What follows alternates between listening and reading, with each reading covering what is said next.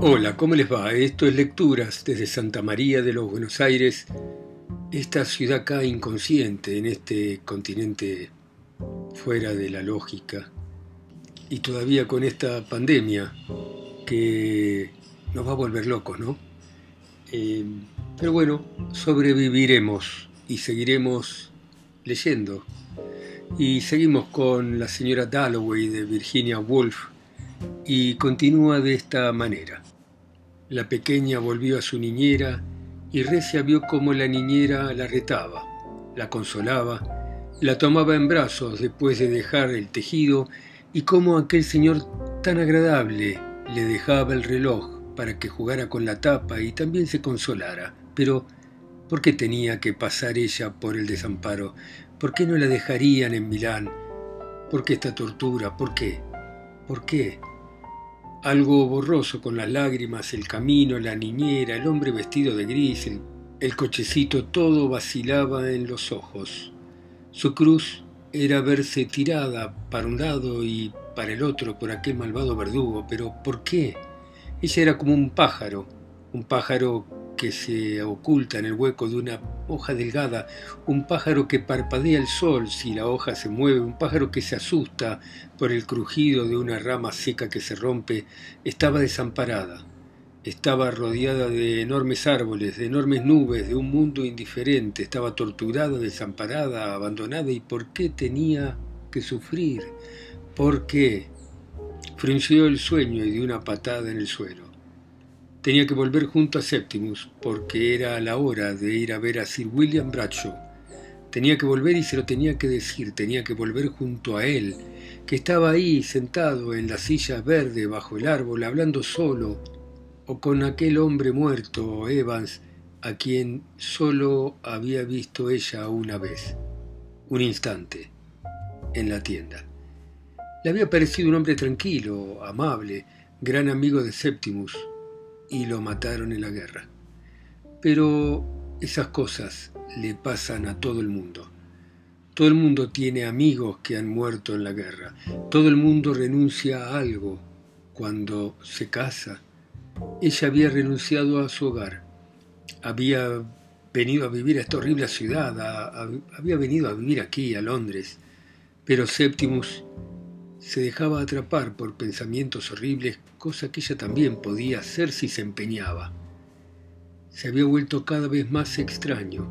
Decía que había gente hablando detrás de la pared del dormitorio. La señora Filmer lo veía extraño. Además decía que veía cosas. Había visto la cabeza de una vieja entre las plantas. Sin embargo, cuando quería, podía ser feliz.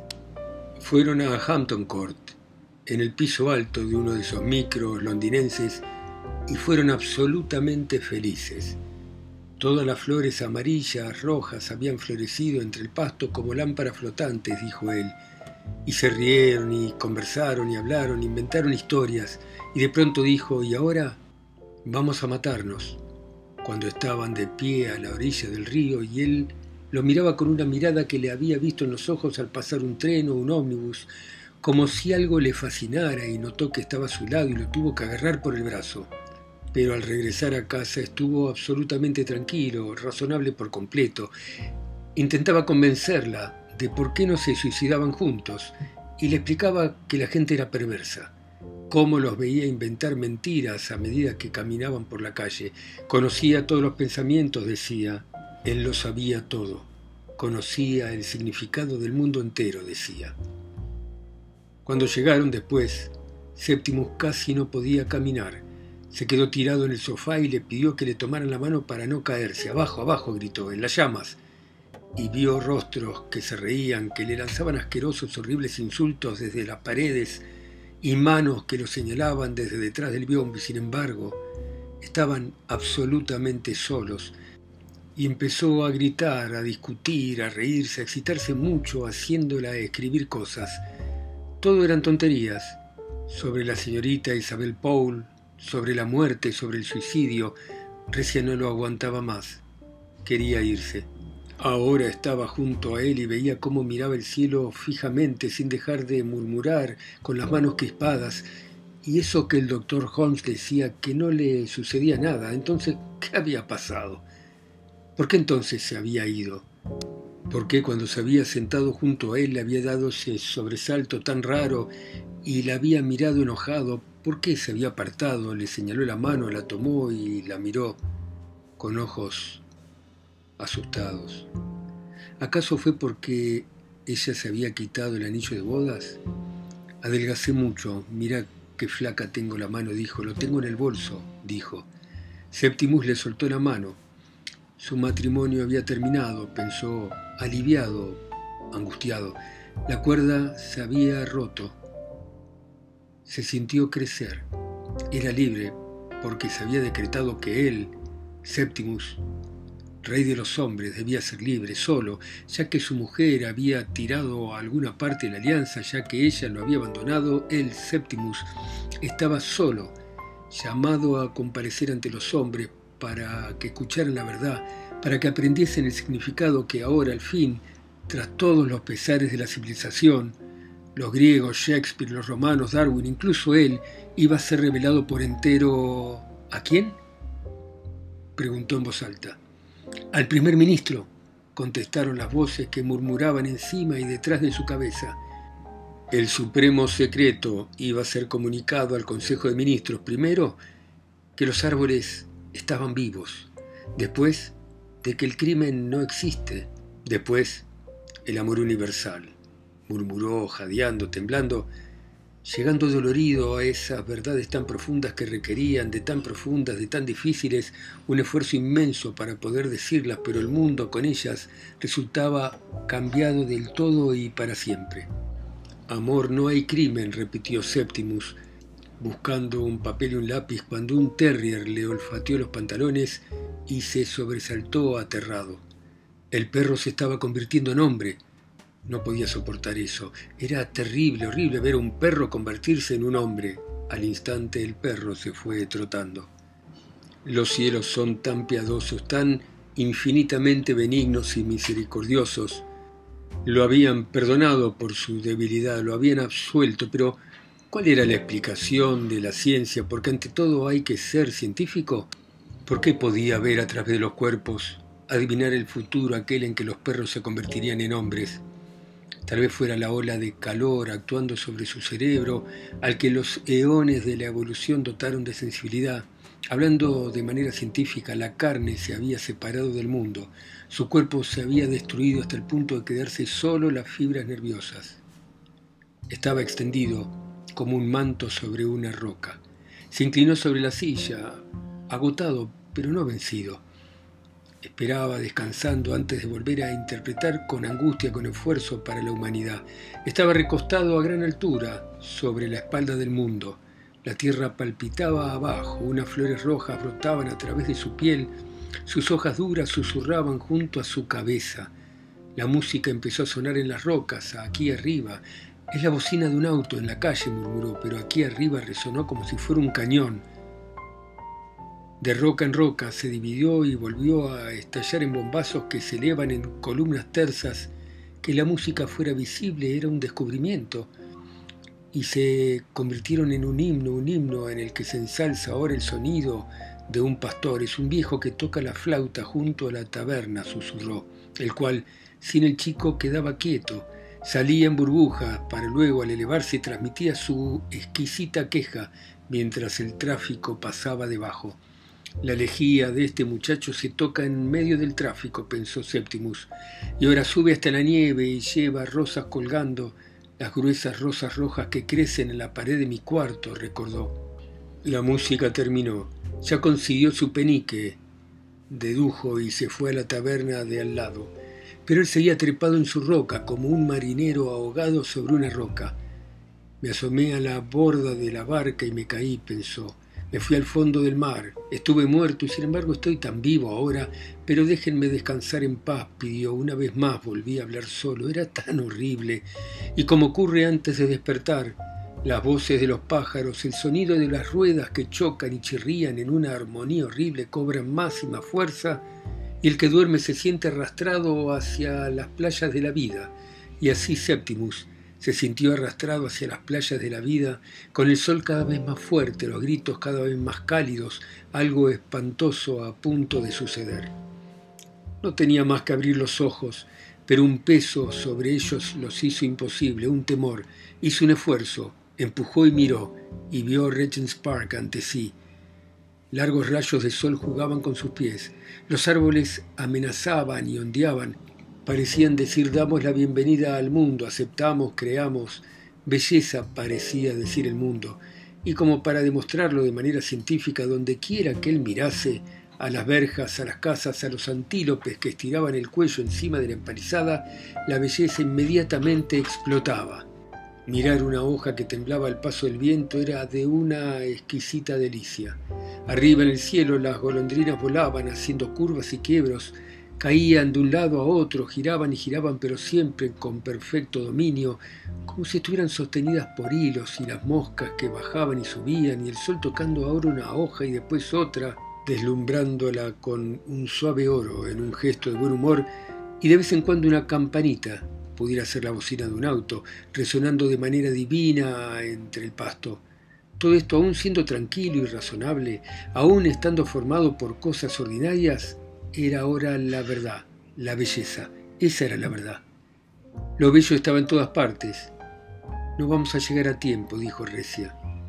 La palabra tiempo rompió la cáscara vertió su riqueza sobre él y de sus labios cayeron en capas, como virutas de madera de un cepillo carpintero, sin que él las hiciera palabras duras, inmortales blancas, y volaron para colocarse en el lugar justo, en una oda al tiempo, una oda inmortal al tiempo.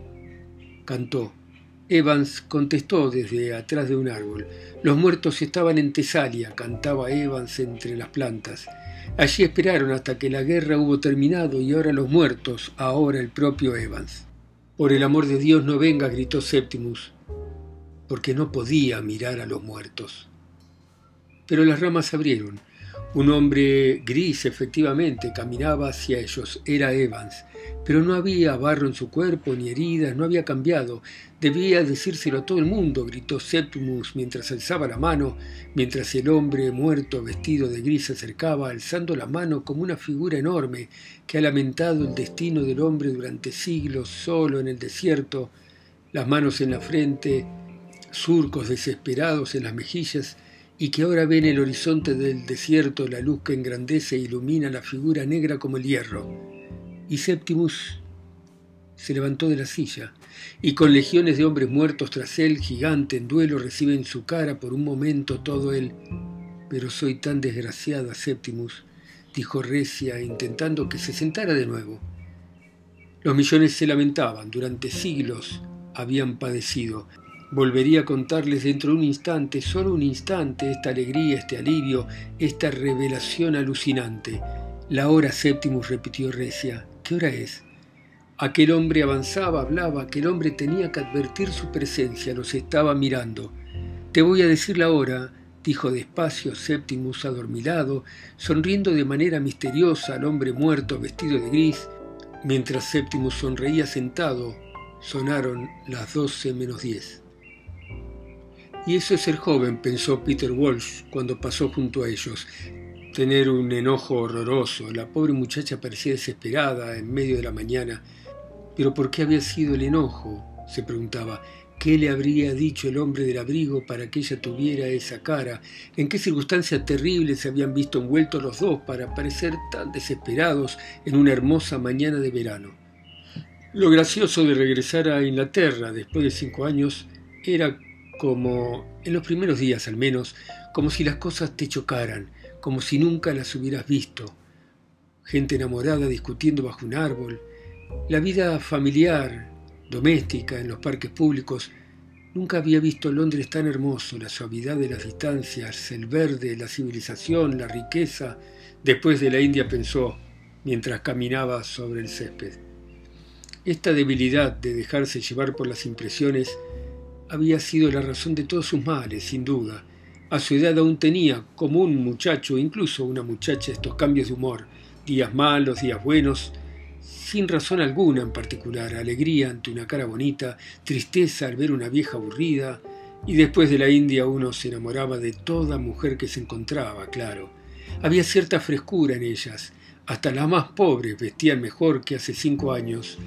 Nunca las modas habían sido tan favorecedoras para las mujeres. La elegancia, la esbeltez, los talles, los largos abrigos negros y la costumbre deliciosa universal del maquillaje.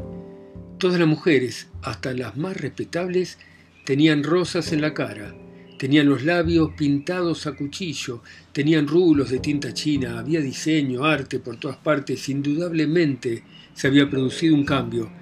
¿En qué pensaban los jóvenes? se preguntó Peter Walsh. Aquellos cinco años de 1918 a 1923 sospechaba que habían sido muy importantes. La gente tenía otro aspecto. Los diarios parecían distintos. Por ejemplo, ahora había un hombre que escribía abiertamente en uno de los semanarios respetables sobre baños públicos. Esto hace diez años no se podía hacer, escribir abiertamente sobre baños públicos en un semanario respetable. Tampoco sacar una barra de labios o una polvera para maquillarse en público. A bordo del barco que lo había traído a casa había chicos y chicas, recordaba Betty y Bertie en particular, que flirteaban abiertamente. La vieja madre ahí sentada con su tejido los miraba frías como un pepino. La chica se empolvaba la nariz, allí, de pie, delante de todo el mundo, y eso que no estaban comprometidos. Simplemente pasaban un buen rato, sin resentimientos por parte de ninguno de los dos. Esa chica dura como la piedra Betty, como se llame, pero buena gente sin duda. Sería una buena esposa cuando cumpliera los treinta. Se casaría cuando le conviniese con un hombre rico y viviría en una enorme casa cerca de Manchester. ¿Y quién era la que había hecho eso? se preguntó Peter Walsh, precisamente eso, mientras se metía por Broadwalk. ¿Quién se había casado con un rico y vivía en una enorme casa cerca de Manchester?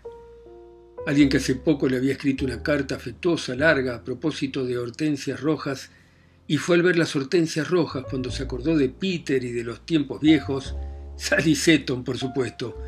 Fue Sally Seton, la última persona en el mundo que uno hubiera creído capaz de casarse con un rico y de vivir en una enorme casa cerca de Manchester, la atrevida, la romántica, la indómita Sally Seton. Pero de todo aquel viejo grupo, los amigos de Clarissa, los Kinloch Jones, los Cunningham, los Kindersley, los Whitbread, Sally probablemente era la mejor. Por lo menos se tomaba las cosas como se debían de tomar no se dejó engañar por Hugh Whitbread, el admirable Hugh, cuando Clarissa y los demás se arrodillaban a sus pies. También oía decir a Sally los Whitbread. ¿Quiénes son los Whitbread? Mercaderes de carbón, respetables comerciantes. A Hugh lo odiaba por alguna razón. No pensaba en nada que no fuera su propio aspecto, decía ella. Debería haber sido un conde, seguro, que se casaba con una princesa real y por supuesto Hugh sentía el respeto más natural, más extraordinario, más sublime por la aristocracia británica de todas las personas que Peter había conocido en la vida. Hasta lo tuvo que reconocer Clarissa, ay, pero era tan generoso, tan simpático. Dejó de casar para complacer a su madre anciana, se acordaba de los cumpleaños de las tías y cosas por el estilo. Para ser justos, había que reconocer que a Sally no la engañaban. Una de las cosas que recordaba con más claridad era una discusión en Burton un domingo por la mañana sobre los derechos de la mujer, este tema antediluviano. Cuando Sally de pronto perdió los estribos, estalló y le dijo a Hugh que él representaba lo más odioso de la clase media británica. Le dijo que lo consideraba responsable de la situación en que estaban esas pobres muchachas de Piccadilly, Hugh, el caballero perfecto, pobre Hugh, jamás se vio a un hombre más horrorizado. Según ella misma dijo más tarde, lo hizo a propósito porque solían reunirse los dos en el huerto para intercambiar opiniones. No ha pensado nada, no ha sentido nada, no ha leído nada. Todavía ahora se le oía decir con aquella voz marcada que impresionaba a la gente mucho más de lo que ella misma creía. Los mozos de cuadra tenían más vida que Hugh, decía. Era el espécimen perfecto de escuela privada, decía. Ningún país salvo Inglaterra podría haber creado a este hombre. Estaba resentida por alguna razón, le tenía una rabia particular. Algo había ocurrido, no recordaba qué, en la sala de fumar. ¿La había insultado? Tal vez la había besado, increíble. Por supuesto que nadie se creía nada en contra de Hugh. ¿Quién podría? ¿Besar a Sally en la sala de fumar? Si se hubiese tratado de una honorable Edith o de Lady Violet, quizá, pero tratándose de Sally, esa zaparastrosa sin un cobre a su nombre y con un padre y una madre jugándose el dinero en Montecarlo, no, porque de toda la gente que había conocido, Hugh era el máximo snob, el más obsequioso, pero no se podía decir que se arrastrase ante los demás. Era muy pedante para eso. Una ayuda de cámara de primera clase era lo primero que te venía a la cabeza. Alguien que fuera siguiéndole los pasos, llevándole las maletas. Alguien en quien se podía confiar para mandar telegramas indispensables para la señora de la casa. Y finalmente encontró su trabajo perfecto. Se casó con su honorable Evelyn, consiguió un insignificante puesto en la corte, cuidaba de las bodegas del rey, sacaba brillo a las hebillas de los zapatos imperiales, iba de un lado a otro con librea de calza corta y pechera de encaje. Qué cruel es la vida. Un puesto en la corte.